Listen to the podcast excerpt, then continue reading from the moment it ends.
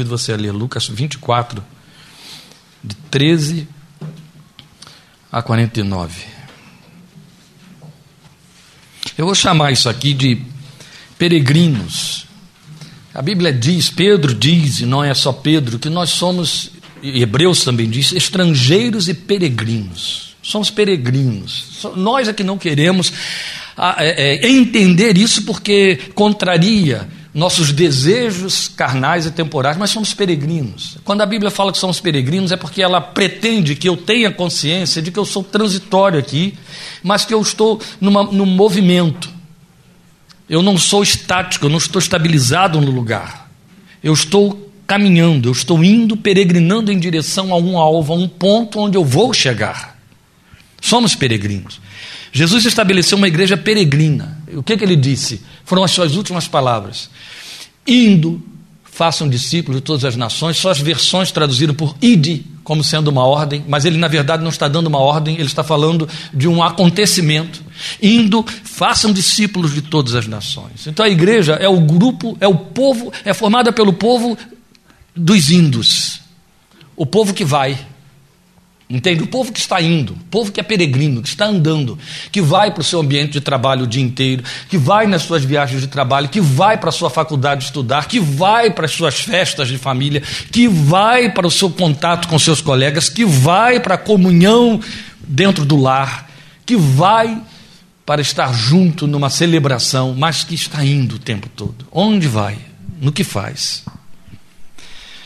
E o texto de Lucas nos descreve a história daqueles dois que voltam de Jerusalém depois da morte de Jesus. Naquele mesmo dia, estou lendo a partir do versículo 13, dois deles estavam indo para um povoado chamado Emaús, a 11 quilômetros de Jerusalém.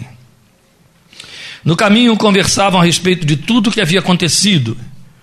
Enquanto conversavam e discutiam, o próprio Jesus se aproximou e começou a caminhar com eles, mas os olhos deles foram impedidos de reconhecê-lo. Ele lhes perguntou: Sobre o que vocês estão discutindo enquanto caminham? Eles pararam com os rostos entristecidos. Um deles, chamado Cleopas, perguntou-lhe: Você é o único visitante em Jerusalém que não sabe das coisas que ali aconteceram nestes dias? Que coisas? perguntou ele. O que aconteceu com Jesus de Nazaré? responderam eles. Ele era um profeta poderoso em palavras e em obras diante de Deus e de todo o povo. Os chefes dos sacerdotes e as nossas autoridades o entregaram para ser condenado à morte e o crucificaram. E nós esperávamos que era ele que ia trazer a redenção a Israel. E hoje é o terceiro dia desde que tudo isso aconteceu. Algumas das mulheres entre nós nos deram um susto hoje. Foram de manhã bem cedo ao sepulcro e não acharam o corpo dele voltaram e nos contaram ter tido uma visão de anjos que disseram que ele está vivo. Alguns dos nossos companheiros foram ao sepulcro e encontraram tudo exatamente como as mulheres tinham dito, mas não o viram. Ele lhes disse: Como vocês custam a entender e como demoram a crer em tudo o que os profetas falaram. Não devia o Cristo sofrer estas coisas para entrar na sua glória? E começando por Moisés e todos os profetas, explicou-lhes o que constava a respeito dele em todas as Escrituras. Ao se aproximarem do povoado para o qual estavam indo, Jesus fez como quem ia mais adiante. Mas eles insistiram muito com ele: Fique conosco, pois a noite já vem, o dia já está quase findando. Então ele entrou para ficar com eles. Quando estava à mesa com eles, tomou o pão, deu graças, partiu e o deu a eles. Então os olhos deles foram abertos e o reconheceram, e ele desapareceu da vista deles. Perguntaram-se um ao outro: Não estava queimando o nosso coração enquanto ele nos falava no caminho e nos expunha as Escrituras? Levantaram-se e voltaram imediatamente para Jerusalém. Ali encontraram os onze e os que estavam com eles reunidos, que diziam: É verdade, o Senhor ressuscitou e apareceu a Simão. Então os dois contaram o que tinha acontecido no caminho e como Jesus fora reconhecido por eles quando partiu o pão. Enquanto falavam sobre isso, o próprio Jesus apresentou-se entre eles e lhes disse: Paz seja com, vocês. Eles ficaram assustados e com medo, pensando que estavam vendo um espírito. Ele lhes disse: Por que vocês estão perturbados e por que se levantam dúvidas no coração de vocês? Vejam as minhas mãos e os meus pés, sou eu mesmo. Toquem-me, vejam. Um espírito não tem carne nem ossos, como vocês estão vendo que eu tenho. Tendo dito isso, mostrou-lhes as mãos e os pés. E por não crerem ainda, vejam, estavam diante dele ressurreto, viram as mãos e os pés marcados pelos cravos e ainda não creram. Só que agora tem uma explicação. E por não crerem ainda, tão cheios estavam de alegria e de espanto, ele lhes perguntou: Vocês têm aqui algo para comer? Muito interessante, porque a gente está muito preocupado em produzir emoções. Olha o problema do culto: produzir emoções nas pessoas. Vocês se deram conta na leitura de que eles não o reconheceram porque estavam tomados de tristeza? E depois não o reconheceram porque estavam tomados de alegria? As emoções não te levam nunca a discernir as coisas espirituais. Tanto é que Jesus chega e diz assim: por que, que vocês são tão lentos para entender e tão lentos para crer, mesmo depois de terem entendido? É isso que ele estava dizendo lá.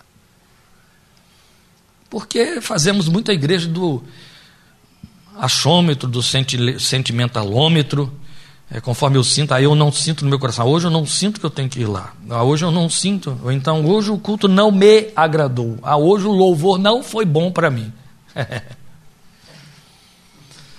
é tão sério isso, é um problema. Esse negócio de igreja é uma coisa muito séria. Não sei quem inventou isso. Vamos voltar aqui. E por não crerem ainda tão cheios estavam de alegria e de espanto, ele lhes perguntou: Vocês têm aqui algo para comer? Deram-lhe um pedaço de peixe assado e ele o comeu na presença deles. E disse-lhes: Foi isso que eu lhes falei enquanto ainda estava com vocês. Era necessário que se cumprisse tudo o que ao meu respeito está escrito na lei de Moisés, nos profetas e nos salmos. Então lhes abriu o entendimento para que pudessem compreender as Escrituras. Ele lhes disse: Está escrito que o Cristo haveria de sofrer e ressuscitar dos mortos no terceiro dia, e que em seu nome seria pregado o arrependimento para perdão de pecados a todas as nações, começando por Jerusalém. Vocês são testemunhas destas coisas. Eu lhes envio a promessa de meu Pai, mas fiquem na cidade até serem revestidos do poder do alto. Nós vamos orar, mas antes chama a sua atenção mais uma vez para mais uma coisa. O texto diz que Jesus caminha com eles, e foi uma caminhada longa, minimamente três horas de caminhada, pregando, pregando e pregando. E eles não se davam conta de quem era aquele estrangeiro que tinha chegado em Jerusalém. Três horas ouvindo ele ministrar. Aí de repente o texto diz assim: Então lhes abriu os olhos e eles o reconheceram. Depois ele continuou, aparece no meio dos onze, faz toda essa cena que vocês veem aí, mostra as mãos, mostra os pés, e fala para eles: vocês têm que entender que eu lhes falei isso, eu expliquei, ainda quando estava com vocês, era necessário que se cumprisse tudo a meu respeito. Aí o texto diz: então lhes abriu o entendimento para que pudessem compreender as Escrituras. Este texto de Lucas me ensina minimamente uma coisa eu só posso ver se Ele deixar que eu veja. E eu só posso compreender quando Ele me permitir que eu compreenda. Glória a Deus, porque o nome disso é fé, que vem dos homens. O que vem de Deus, os homens não produzem. Não sou eu que decido entender e que decido ver. O controle está na mão dele sobre a minha fé. Ou ele abre os olhos da minha fé para que eu veja e eu vou ver, ou não vai acontecer. Eu não, eu não tenho a chave. E a Bíblia já disse que quem tem a chave é Ele. Ou Ele abre meu entendimento para que eu compreenda as Escrituras, ou não vou compreendê-las nunca. Você tem uma prova histórica disso. Paulo e Silas estão pregando lá à beira do rio. E de repente aparece uma mulher chamada Lídia, empresária, no meio de um grupo de mulheres que iam para lá para cultuar como judias. Aquele foi o dia em que Paulo, o cristão novo, chega lá com Silas, no meio das mulheres que estão lá para cultuar. E ele prega para elas. Fazem um culto ali. Aí o texto diz assim: Então Deus abriu o coração de Lídia para que compreendesse as Escrituras. Lídia se converte e diz: Vamos levar isso tudo para minha casa. e os recebe em casa e vira uma igreja na casa de Lídia. A história diz que ela se tornou apóstola daquela igreja, viu? Mas aquela apóstola daquele tempo, né? não esse negócio que estão inventando hoje aí, que não existe não. Então, gente, É muito interessante. Deus abriu o coração de Lídia para crer. Está na mão dele. Eu gosto de ler isso. Isso é segurança espiritual. Pai, os homens que tu me deste eram teus e tu me deste. Todo que o Pai me der virá a mim. O controle está lá em cima, entendeu? Não está aqui atrás de uma mesinha que chamamos púlpito. Não está dentro de um ambiente onde nos sentamos e temos cadeiras e instrumentos para tocar, Bíblia aberta. O controle está lá em cima, na mão dele. Vamos orar. Senhor, nós sabemos que somos peregrinos. Tua palavra diz, nem sempre nos damos conta disso, nos conduzimos assim, mas somos. Somos peregrinos quando entramos em nossa casa. Somos peregrinos quando saímos dela no início do dia, na, na metade da tarde, no início da noite. Somos peregrinos. Somos peregrinos, muito especialmente porta fora do nosso lar. Peregrinamos todos os dias. Peregrinamos por nossos ambientes de trabalho, nossos contatos sociais. Peregrinamos nas interações com outros. Peregrinamos, meu Deus, enquanto vivemos. E Jesus deixou muito claro que estaria presente na caminhada ou na peregrinação dos peregrinos. Estarei com vocês todos os dias, até a consumação dos séculos. Acabamos de ler um texto que nos mostra o que acontece com a igreja peregrina, quando a igreja tem consciência de que é peregrina. E eu te peço que nos conduzas nas reflexões sobre o que acabamos de ler, para que possamos aprender um pouco mais e viver o que aprendemos. Abre, pois, o nosso entendimento para compreendermos estas coisas. Abra os nossos olhos para que te vejamos nelas, por amor de teu santo nome, para teu louvor e glória. Amém. O que eu quero com esse texto e a razão por que estamos vindo nesse texto é exatamente isso que eu disse. É que nós tenhamos consciência de que a igreja foi estabelecida para ser peregrina. E o que é igreja peregrina? Então eu penso que hoje, pelo aniversário da igreja, a comemoração, é muito apropriado a gente vir para o, o, texto dessa, da caminhada dos dois, há um hino muito belo que foi composto em cima dessa história, quando eles chamam Jesus para entrar na casa. Aí criou-se, o poeta criou lá um hino bonito, fica conosco, nosso amado e bom Jesus, fica conosco pelo teu imenso amor. É um hino muito bonito. Mas há alguma coisa que mais do que nos inspirar para nós escrevermos hinos. Na verdade, Cleópas e o seu companheiro representam a igreja de duas pessoas há dois mil anos atrás. Lembram que quando Jesus os enviou em 12, depois em 70, eles foram enviados de dois em dois? Porque a igreja não é feita por uma pessoa. O mínimo que pode compor uma igreja são duas. Não precisa ir muito além, não, sabe? Ele disse assim: quando dois ou mais estiver reunidos, de vocês, estiverem reunidos em meu nome, o que é que acontece? Aí eu estarei no meio deles. Isso é um mistério que se realiza sem que a gente se dê conta. É claro, nunca vamos nos dar conta se nossos olhos não forem abertos para vermos. Entendeu? Se eu olhar para a Bárbara só querendo ver Bárbara, eu só verei Bárbara. Agora, se eu procurar Jesus em Bárbara, provavelmente eu vou achá-lo. Então, se eu me dou conta de que a promessa não vai falhar, porque quem prometeu não erra, não falha e não volta atrás. E ele disse: se dois ou mais estiverem reunidos em meu nome. Nós fizemos um encontro agora em Altinópolis, em março. Foi um encontro muito abençoado. A igreja deixou muita vontade que fossem para esse encontro quem quisesse ir. Não houve assim um, não foi um programa da igreja. Teremos um acampamento com o pastor Kleber em tal lugar, dia tal. Não. Vamos ter um encontro em Altinópolis, sexta, sábado e domingo. O pastor Kleber vai ser convidado para conduzir a, a, a ministração. Quem estiver interessado em ir, dê o nome a fulana. Só isso. E Deus catou lá um grupo de gente da igreja de Ribeirão. Eu fui com muita preocupação, muito tenso. Há anos eu não fazia reunião com encontro com a igreja de Ribeirão Preto. Eles participaram conosco lá em, em Guararema e um bom número dos que foram em Altinópolis não tinham ido a Guararema. E aí fomos, fomos eu e Lília só para fazer o encontro e foi um encontro muito cheio da presença de Deus. Em todos os três dias, as quatro ministrações, muito cheio da presença de Deus. Quando terminou, o casal que estava organizando tudo, responsável por, por montar tudo, eles deram lá uma palavra com muita dificuldade de falar, igual a Marili hoje assim, falavam, choravam, falavam, choravam. E nós vimos mesmo Deus quebrar corações, crentes assim tão acostumados no seu tradicionalismo de décadas, décadas, décadas, ser cheio do Espírito ali na hora de orar, foi muito bonito. E depois, né? É, tivemos, antes disso aí, a oração final lá, deixamos todo mundo à vontade para orar e ouvimos orações assim. Puxa, aquilo era inspirado pelo Espírito de Deus, vinha lá do fundo da alma das pessoas. E aí foi que o casal deu sua, o seu pronunciamento e o pastor Jaderson, pastor da igreja, então, é, levantou e disse: ele não se envolveu em nada lá, ele deixou mesmo na mão do casal o tempo todo, a organização, a condução de todo o encontro. Aí ele disse: Eu quero dar uma palavra aqui, eu sinto necessidade de falar. Interessante que ele foi um dos únicos que não orou quando as pessoas tiveram a oportunidade de orar. Aí ele disse: Vocês viram que eu não orei, eu não consegui. E aí eu nem tentei. E aí ficou engasgado ali, não conseguia falar, não conseguia falar. Mas eu estou querendo destacar só uma coisa. Foi algo que ele disse que me surpreendeu, porque estava apagado aqui na minha memória, mas que foi tão significativo.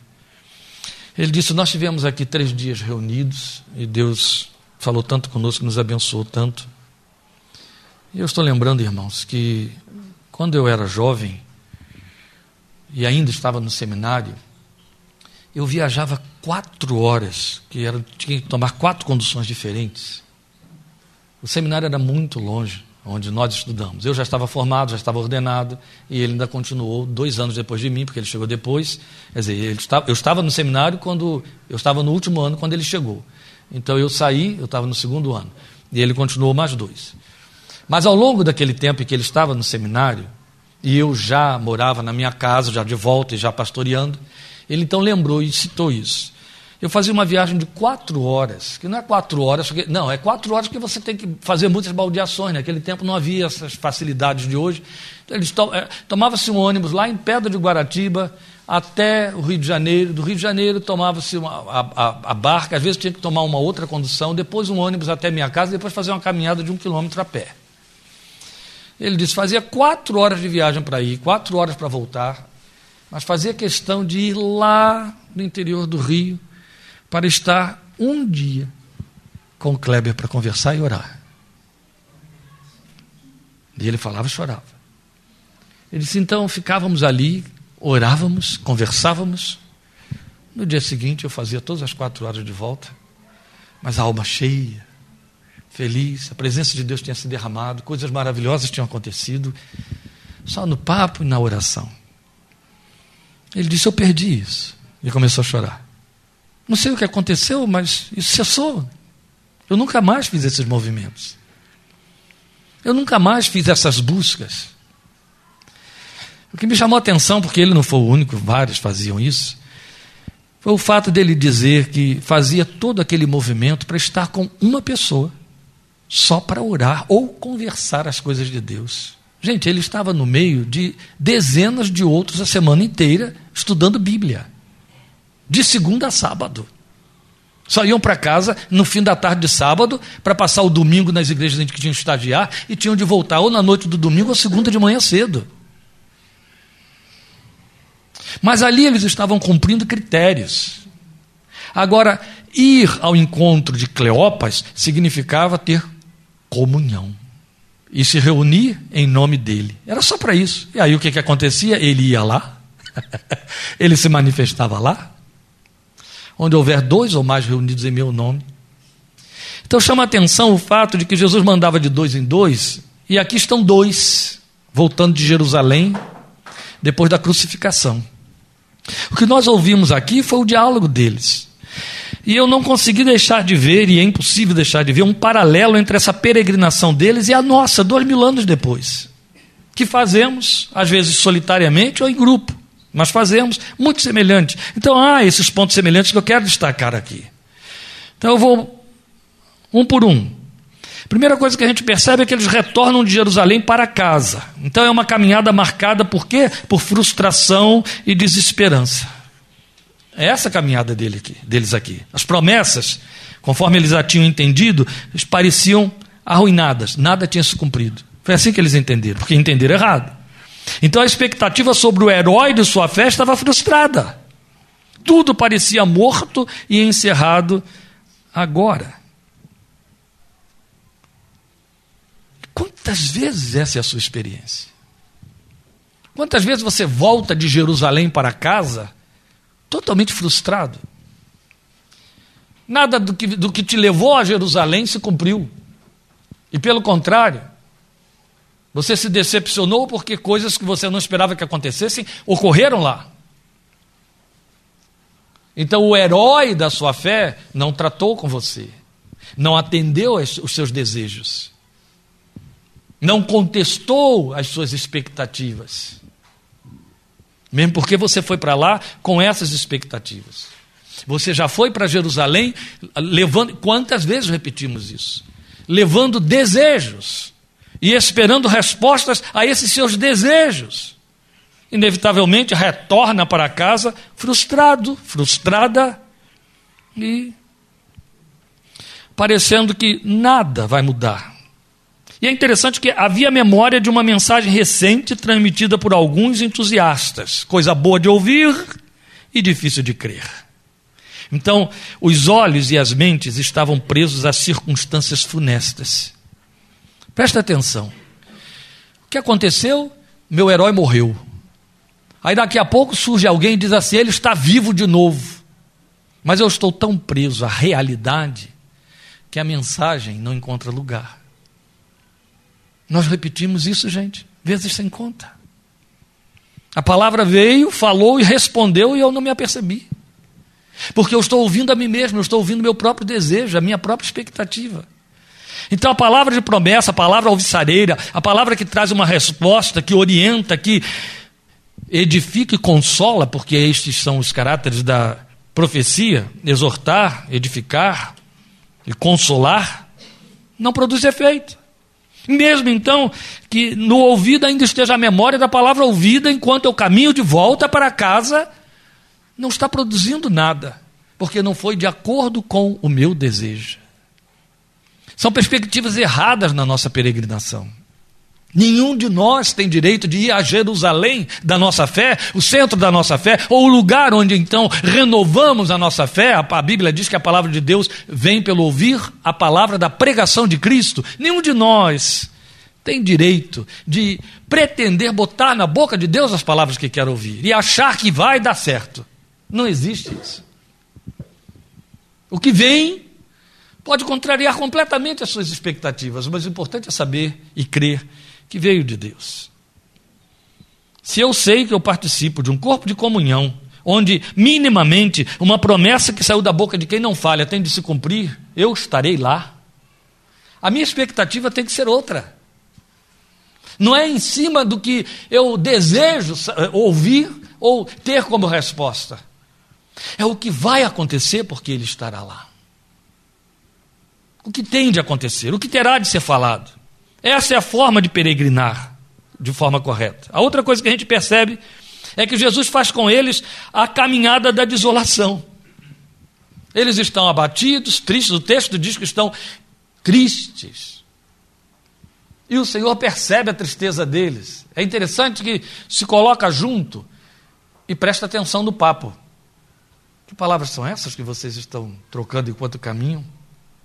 Mas percebe que eles estão tristes. Então ele faz com eles a caminhada da desolação e percebeu, não tirou a tristeza. Você leu isso aqui? Vai com eles aquelas três horas, talvez, de caminhada, naqueles 11 quilômetros, até a casa deles, sem tirar a tal tristeza. Mas vai ministrando. Tudo que eu quero é que ele seja o cirurgião mágico, o mandrake da minha fé. Eu estou levando a minha angústia e volto sem ela. Ele vai dar um passe de mágica e tudo vai se resolver. Não, ele faz terapia, gente. Jesus é terapeuta, não é curador. Entendeu? Curador cura, terapeuta não. Terapeuta te resolve. O problema é que nós criamos na nossa peregrinação a ideia da igreja que acrescenta. E essa igreja não existe no Evangelho. A igreja transforma.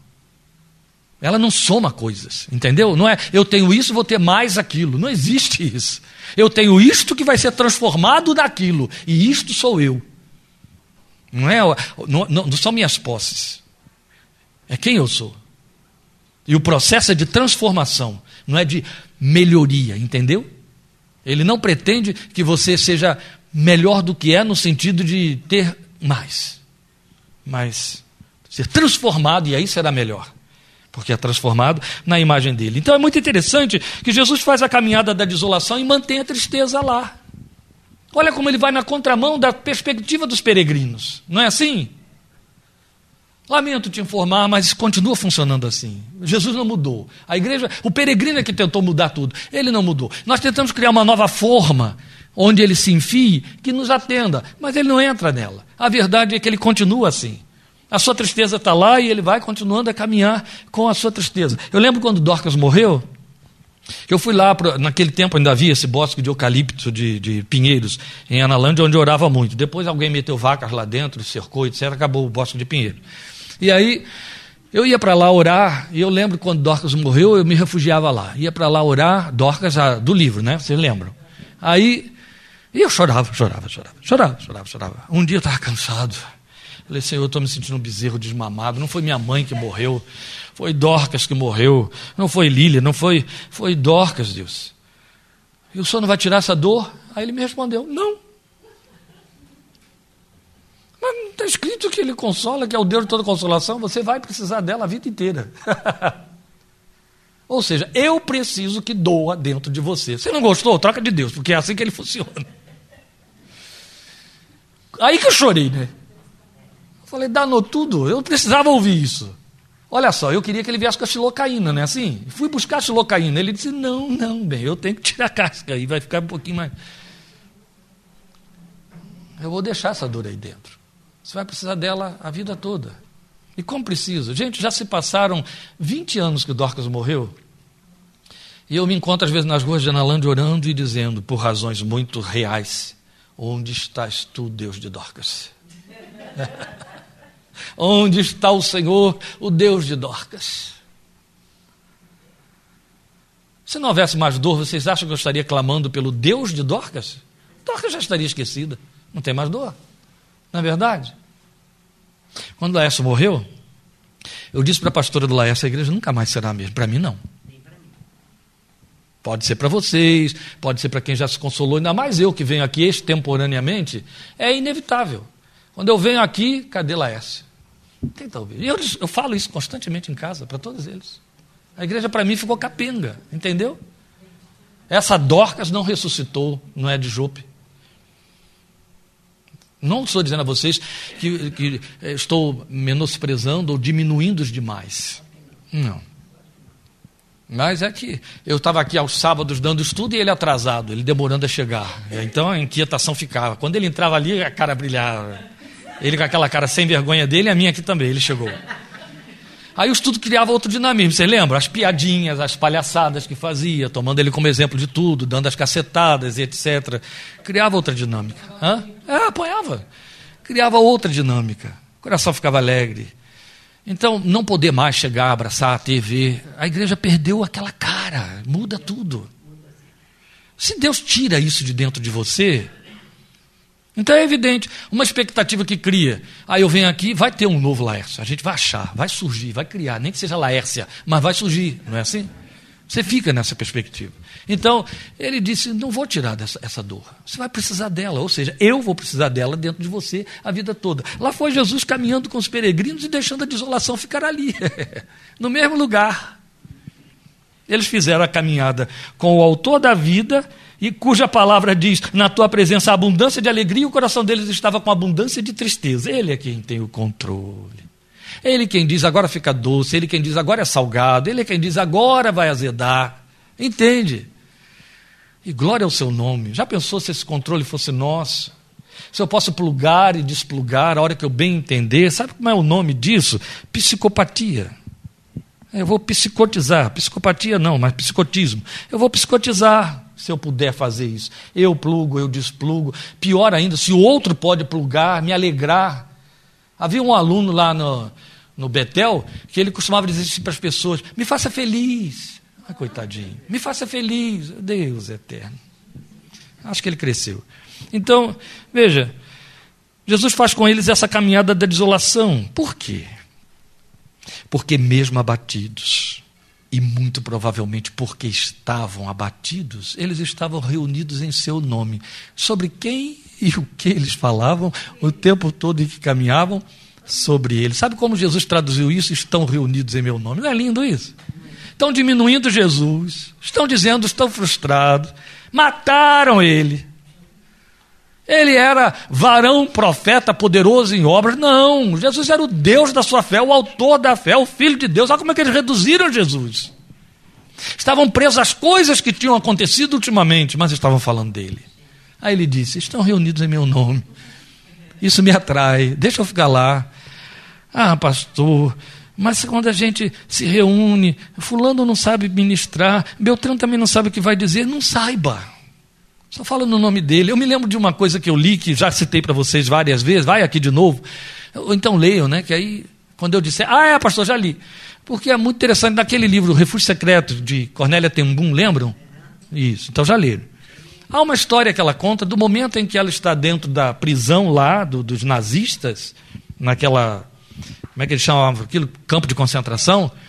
E havia um grupo de mulheres é, presas lá. Elas estavam presas por terem ajudado os judeus, presas políticas. Havia outras que eram prostitutas, havia outras por outras razões, que não tinham nada a ver com a razão porque ela e a irmã estavam presas ali.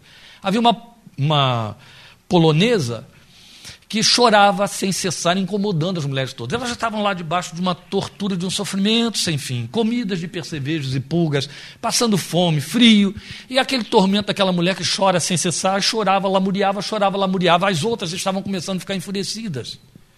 E Cornélia ficou pensando: como é que eu posso ajudar essa mulher? Não entendo a língua dela. Não sei o que, eu vou dizer. Senhor, me ajuda a ajudar essa mulher. Eu vou fazer o que para ajudar essa mulher? Aí encosta do lado da mulher, põe a mão, o braço sobre o ombro dela e fala para ela a única palavra que ela sabia em polonês, o nome de Jesus. Não podia dizer nem Cristo, que ela não sabia como é que era. Mas ela aprendeu que podia dizer Yesu, a mulher ia entender Yesu. Aí ela ficou dizendo Jesus para a mulher.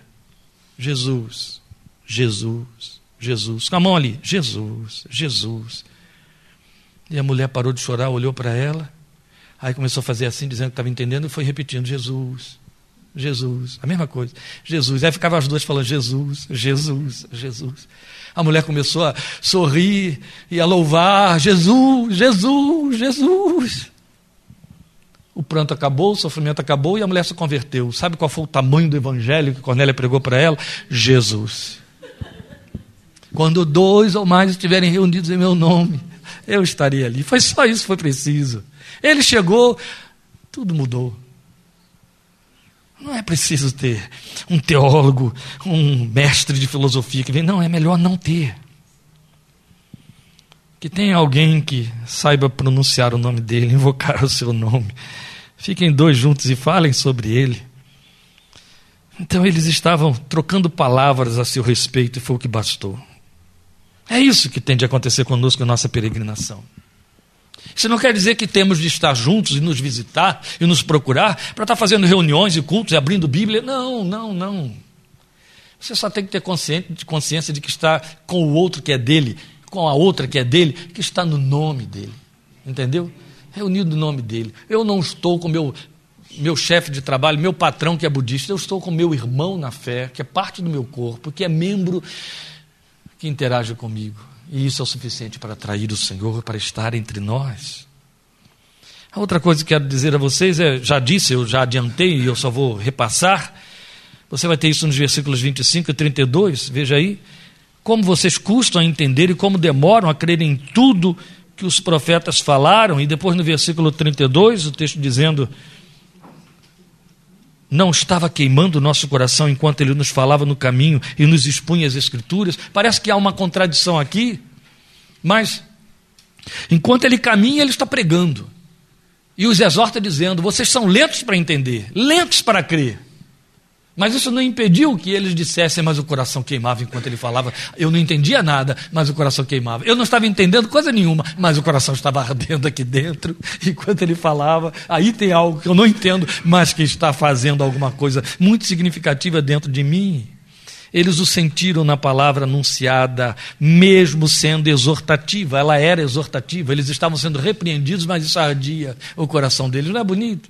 De vez em quando algumas pessoas me dizem assim em alguns lugares, aí você hoje bateu pesado, mas foi uma bênção. Não sei também porque que acharam que eu bati, eu não vivo batendo, mas batendo e batendo pesado. Bateu pesado, mas foi uma bênção. É exortativo, mas é dele, é a palavra dele. É a mesma história de dizer: não vou tirar essa dor, você vai precisar dela. Amém, Senhor. Oh, ele falou comigo. é por aí. A verdade é que a presença de Jesus aquece por dentro. É muito interessante. A palavra aquece. O salmista já tinha dito isso no Salmo 39, 2. Ele diz: Enquanto eu meditava, ateou-se um fogo. Leia isso lá, é muito interessante. A palavra aquece. Uma vez peguei uma missionária, ela me procurou, dizendo que estava muito para baixo, muito fria, muito vazia, muito sem nada. E não tem mais forças para orar, não isso, não aquilo. Fulana, há quanto tempo você não abre a Bíblia para meditar? Ai, tem 11 dias. Eu disse, você quer o quê? O fogo apagou. Não é? O fogo apagou. Aí eu estou lendo, não estou entendendo, não importa. Ele já disse você não entende mesmo. Se ele não abrir sua mente, você não vai entender. Mas leia. Deixa ela entrar. Lembra dos neurônios aí, das trilhas neuronais. Deixa que o Espírito de Deus as crie na sua alma. Mas deixa a palavra chegar. É a palavra de Cristo. A fé virá por ali. Não foi isso que lemos Romanos 10, 17. A fé vem pelo ouvir e ouvir a palavra da pregação de Cristo. Deixa ela entrando. Deixa ela entrando. Ela vai te fazer crer. Eu já vi, vejo, e vocês também podem ver, já, talvez tenham visto. Gente boa caindo da fé, virando um nada. Alguns se declarando ateus depois de terem sido ministros de louvor na igreja por anos. Ateus. Porque substituíram a palavra pela palavra do outro. É evidente, a fé foi parar onde? Na obscuridade e virar ateu.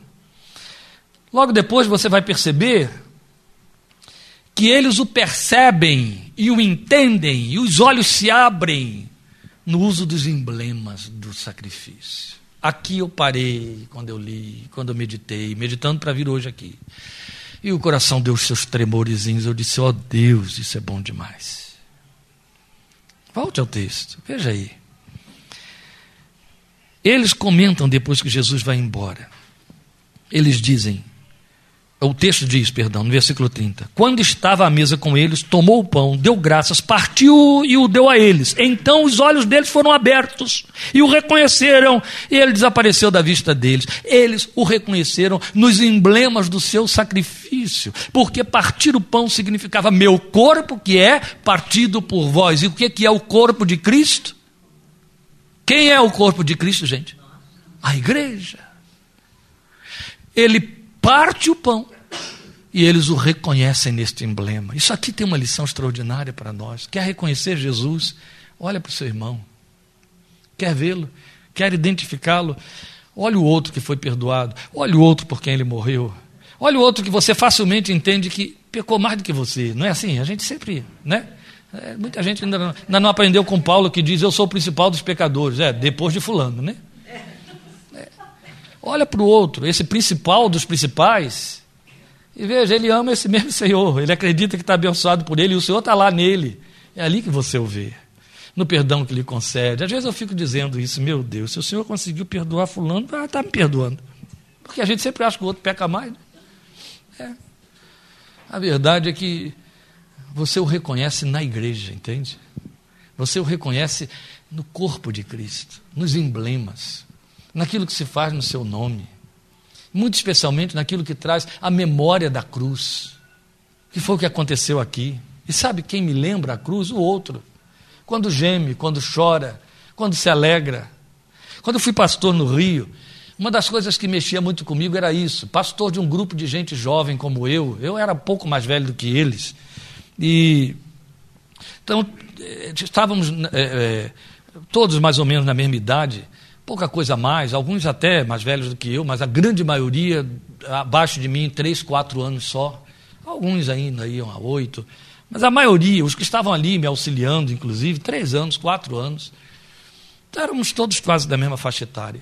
Às vezes eu estava à frente ministrando, e durante o louvor, durante uma palavra, Quando eu, eu sentia o Espírito de Deus movendo aquela palavra em direção a uma pessoa, e quando eu via a resposta dela, eu desmontava no púlpito. Aquela noite valia por qualquer outra noite. Eu entendia, funcionou, foi lá, falou, mexeu, era o evangelho acontecendo, era a cruz mais uma vez se, manifestando, o Deus se tornando vivo diante dos nossos olhos, na cara, na reação daqueles irmãos, daquele grupo que estava ali. Aquilo era bom demais. Não tinha preço para pagar isso, de jeito nenhum.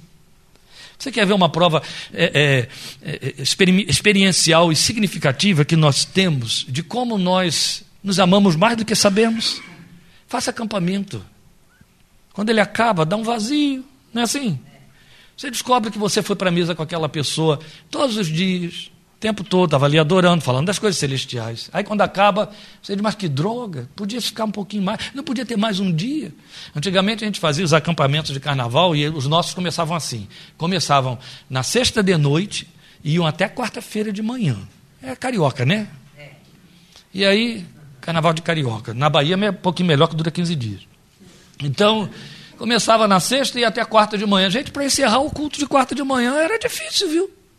Dando a hora de tomar a condução, de ter que entregar o espaço e tirar aquela gente dali, olha, era difícil. Onde você conseguia encerrar tudo, falar para o pessoal do louvor, junta, monta, desliga, você ainda tinha três, quatro, grudado um no outro, chorando, chorando, indo para o canto. E ninguém quer ir embora, ninguém quer comer, ninguém quer sair. A sensação era: se aqui é assim, quantas vezes eu ouvi isso? Se aqui é assim, como vai ser no céu? É aí que a gente descobre que é melhor do que pensa. Não é? Porque o emblema está na igreja, entende? O resultado do corpo partido, da oferta que foi feita, da entrega. Já vou acabar, porque eu sei que tem aí almoço, é, tá ali. Tem almoço, tem jogo, tem uma porção de coisas, então já vou acabar, mas eu preciso que você perceba um pouco mais dessa peregrinação, porque veja, depois que eles estavam despertos, olha só, porque estavam abatidos, eles saíram de Jerusalém, né? Quando eles se dão conta, o Senhor está aqui, para onde que eles voltam? Para Jerusalém. É. Foi perceber, ele está aqui conosco, vamos levá-lo para os outros. Nós viemos de lá do meio deles, dizendo o quê? Ele morreu. Agora ele está vivo, então vamos levá-lo para eles. Eu tenho que dividir. Ó, o peregrino é isso, entendeu? Eu tenho que compartilhar uma bênção. É bonito quando você lê Paulo escrevendo os Romanos e dizendo: Estou ansiando para estar com vocês para poder comunicar um novo dom. Eu preciso contar isso a vocês. Eu já disse para Deus, minhas filhas, para tanta gente que me conhece, esses 21 dias aí sem poder falar, um. Por isso que eu fico escrevendo. Quando eu não posso estar pregando, eu estou escrevendo e jogando. Jogo no Face, jogo em tudo quanto é canto, estou falando, né? Se me mandarem pregar, parar de pregar, pode fazer, viu, Fábio? Pode fazer aquele mausoléu lá, pode enfeitar. Bota lá o homem, bota com a mordaça, bota com qualquer coisa que vai ser verdade. Que vai, vou morrer. Eu estou dizendo isso só para dizer a vocês o seguinte: medito, semana inteira, o tempo todo. Às vezes quem tem que aturar primeiro é minha família. Depois aquele grupinho coitados lá da C, eu digo que eles são laboratório. Eu vou lá, prego para eles e digo, ih, aqui tem que ajustar. Eles já levaram a coisa torta. Eu vou, levar, vou ter que ajustar aqui para ficar melhor para o outro lado, do outro lado. Eles são laboratório, coitados. A questão é que quando eu estou meditando, a é, maioria das vezes, feições surgem diante dos meus olhos, pessoas, memórias, entende? O ambiente. E dá uma coceira doida de chegar lá e falar, e pregar, e dizer, e compartilhar, e não segurar, e não segurar, e não segurar. Se não puder dar o que recebeu, parece que vai implodir. Por isso é que quando não dá mesmo, tem que escrever, para poder, de alguma forma, saber que levei ele de volta para Jerusalém. Ele se manifestou a mim, eu tenho que dividi-lo. Eu tenho que levar para Jerusalém. A peregrinação é essa. Eu comecei tudo isso falando dessa necessidade de estar junto, não é assim? Que faz com que você se dê conta de que igreja é igreja. Então, eles provando isso aqui. Estão vindo embora. Eu imagino essa gente vindo embora. Eles ficaram em Jerusalém porque aquele era o lugar do encontro. Aí eles decidem, acabou tudo. E vem embora. Então eu imagino o que vem conversando, tristes. A vida daqui para frente vai ser como? O quê? Que vamos fazer? Perdi o norte. Verdade, me tira a igreja e me, você tirou minha vida. Me tira o norte, acabou. Jesus aparece lá, quando eles enxergam e veem, é ele, vamos voltar para lá? Tem que dizer a eles que está tudo começando tudo de novo. Nada acabou, nada parou. É na comunhão, é no meio do corpo, é entre os dele, entende? Eles o acharam vivo. E depois eles tiveram um entendimento aberto para compreender as Escrituras. É na comunhão que o entendimento se abre. Quantas vezes, como é gostoso ouvir isso? Ah, agora eu entendi. Não é bom de ouvir? Ah, agora eu entendi. É revelação. Agora eu entendi. Há um texto nos profetas menores, muito bonito, quando o texto diz que dois juntos estarão compartilhando a respeito dele. Isso é muito bonito. Está lá um dos profetas menores, depois vou procurar com calma, vou mostrar a vocês. Estarão falando a respeito destas coisas. Isso é muito bonito. Em último lugar, vocês sabem que aí Jesus então se manifesta vai para Jerusalém, para onde eles foram, onde houver, onde dois ou três estiverem, eu estaria aí. Os dois voltaram para Jerusalém, é lá que eu vou estar. Não é assim? Então eles voltam para Jerusalém, onde é que Jesus aparece? Em Jerusalém, no meio dos onze. Agora eram treze, né? Estavam ali, e o texto diz assim: mais alguns outros, não diz quantos outros.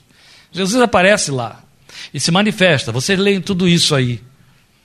Mas uma coisa que me chamou atenção no texto foi o fato de que essa manifestação que você só já era um milagre, ele mostrar os cravos nas mãos, nos pés, as marcas, ele comer com eles, ó, para mostrar que sou eu mesmo. Né? Um espírito não come, para mostrar que sou eu mesmo. Vocês têm algo de comer? Come o peixe que eles tinham assado. Eu preferiria frito.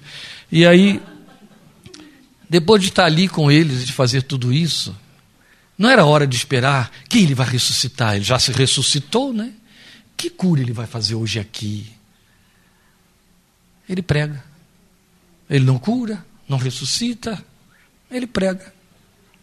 Ele prega sobre a missão da igreja. Ele olha para eles e diz assim: Eu tenho uma coisa muito importante para dizer a vocês.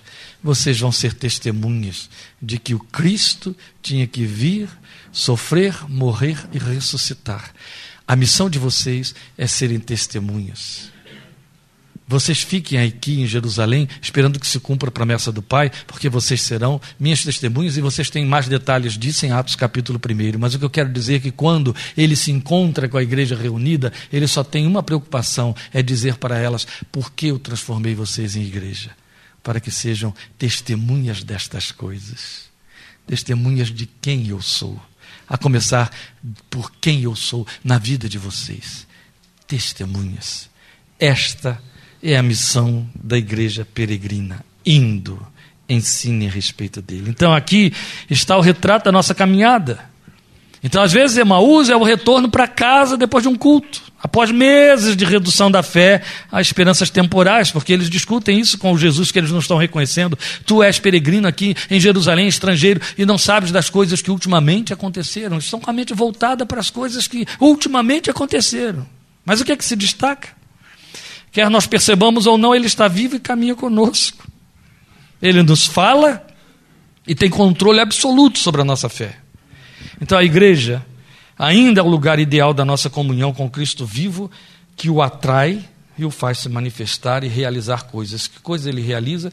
Ele mostra qual é a finalidade para a qual você vive. Entende? O maior, problema do ser humano, a maior, é, o maior vazio, a maior inquietação é a incerteza quanto à sua caminhada. O que será de mim amanhã? Não é isso? A grande maioria. Tanto é que elegemos profetas que nos adiantem alguns meses através da profecia. Digam pra, diga para mim o que me espera, o que vai acontecer, quem eu serei amanhã. O ser humano, o ser humano, ele está perdido, a Bíblia diz, e ele fica correndo atrás de remédios e de terapeutas para encontrar respostas. Ele quer quiromantes para encontrar respostas. O ser, humano, o ser humano, quando não é religioso, quando ele é religioso, ele vai procurar a quiromancia, ele vai procurar a magia, ele vai procurar a profecia. Quando ele não é religioso, ele vai procurar a filosofia. Mas ele vai procurar resposta o tempo todo, o tempo todo ele quer resposta. É divertido você pegar uma pessoa que se pretenda ateu, que só acredita no humanismo, e você diz para ela duas, três palavras de sabedoria, você ganha. Ela, na mesma hora, já fica quase que obcecada. Que, que significa isso que você disse?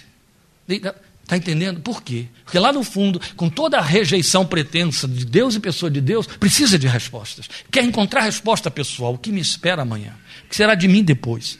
O que, que vem na curva da esquina? Jesus nos traz a resposta. Te chamei para ser testemunha. Hoje, amanhã, depois de amanhã, ano que vem. Você só tem uma função nesta sua geração: é ser minha testemunha. E sendo minha testemunha, você tem todas as respostas. As coisas vão acontecer, você será.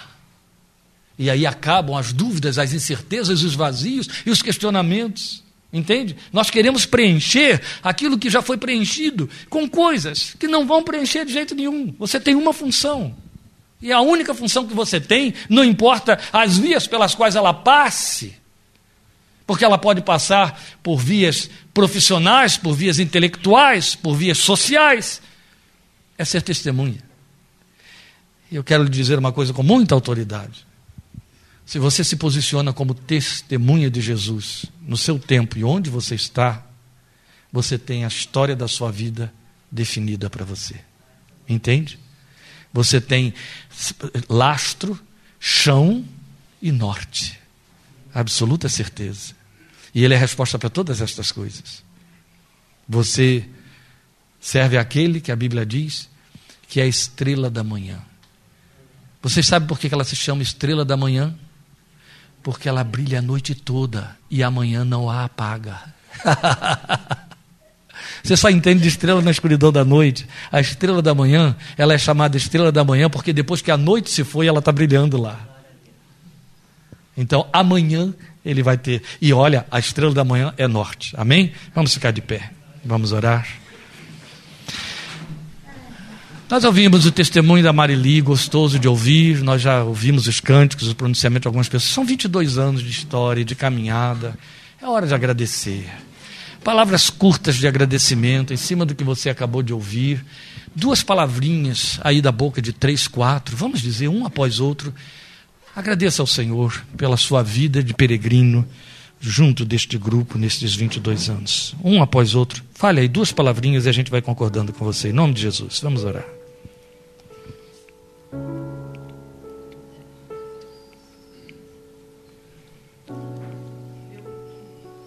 Glória ao teu nome. Aleluia. É verdade, Jesus. Tu és tudo, sim. Glória ao teu nome. Aleluia. Levante sua voz para que a gente concorde com você. Fale ao Senhor. Aleluia. Amém. Amém. Verdade, Deus. Glória ao teu nome. Aleluia.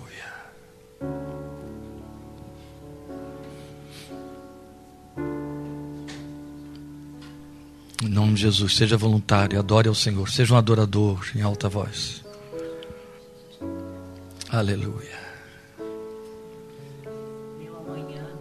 Glória ao teu nome. Amém. Amém. Amém, Jesus. Glória ao teu nome. Amém, Jesus. Obrigado, Pai. Senhor da vida. Aleluia. Fale com Deus, em nome de Jesus. Você tem coisas aí no seu coração para dizer, diga, Ele quer ouvir, Ele está aqui.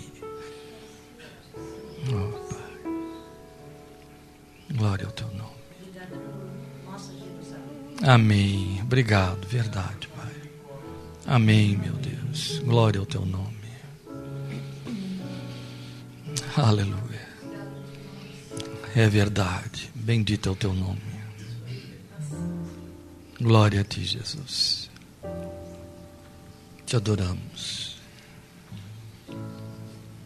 Aleluia. Tu és o Abba. E te adoramos porque tu és o Abba da nossa confissão, autor da nossa fé, aquele que nos gerou. Nós te adoramos porque sustentas a nossa fé, porque somos peregrinos com uma caminhada certa. Temos um rumo, e nesta caminhada, seja noite, seja dia, tu és a estrela da manhã. Sempre há amanhã. E queremos ser testemunhas na caminhada até o último de nossos dias. Ele existe, esse último dia existe. Nós queremos caminhar firmes como testemunhas até este último dia. mas queremos ter nossos entendimentos e olhos abertos para te vermos, te percebermos enquanto caminhamos, Senhor. O coração ardendo quando a palavra nos fala e nos levando a paixões que não podemos reprimir e nos levando à capacidade de amar, de receber, de incluir o outro e de perceber que é corpo, faz parte do corpo. O mesmo corpo que Jesus partiu. E se o corpo não parte, não se multiplica. Nós precisamos disso e pedimos que nos ajudes a discernir estas coisas por amor de teu nome. Recebe a nossa gratidão por tua presença entre nós. Recebe a nossa gratidão porque nos chamaste para ser teus e formar rebanho que tu pastoreias. Obrigado porque somos igreja do Senhor Jesus. Obrigado, porque só existe uma razão para estarmos juntos, só existe uma razão para nos conhecermos, só existe uma razão para nos aceitarmos mutuamente, e não é o favoritismo que um ou outro possa fazer a alguém, és tu, Jesus. É a tua presença que nos faz querer, amar, estar junto, ver o outro, lembrar, orar por ele, ouvir sua voz, tocar. É a tua presença. É a tua presença que torna o outro, a outra, desejável a nós. Nós nos lembramos de Pedro e um povo dizendo, ao menos a sua sombra, o que se projeta dele. Senhor, quantas vezes nós sabemos que o que se projeta no, do nosso irmão a nosso favor é parte de ti, é algo que tu és para nós e de que necessitamos. Ajuda-nos a não perdermos nunca consciência destas coisas. À medida em que formos corpo, corpo de Cristo, ensina-nos, meu Senhor, a viver essa mutualidade que faz da igreja corpo, organismo vivo que cresce para a glória de teu santo nome. Recebe a nossa gratidão pela bênção e glorioso privilégio de sermos igreja do Senhor Jesus nesta geração. Nós te celebramos e exaltamos para a glória de teu nome. Amém. Amém.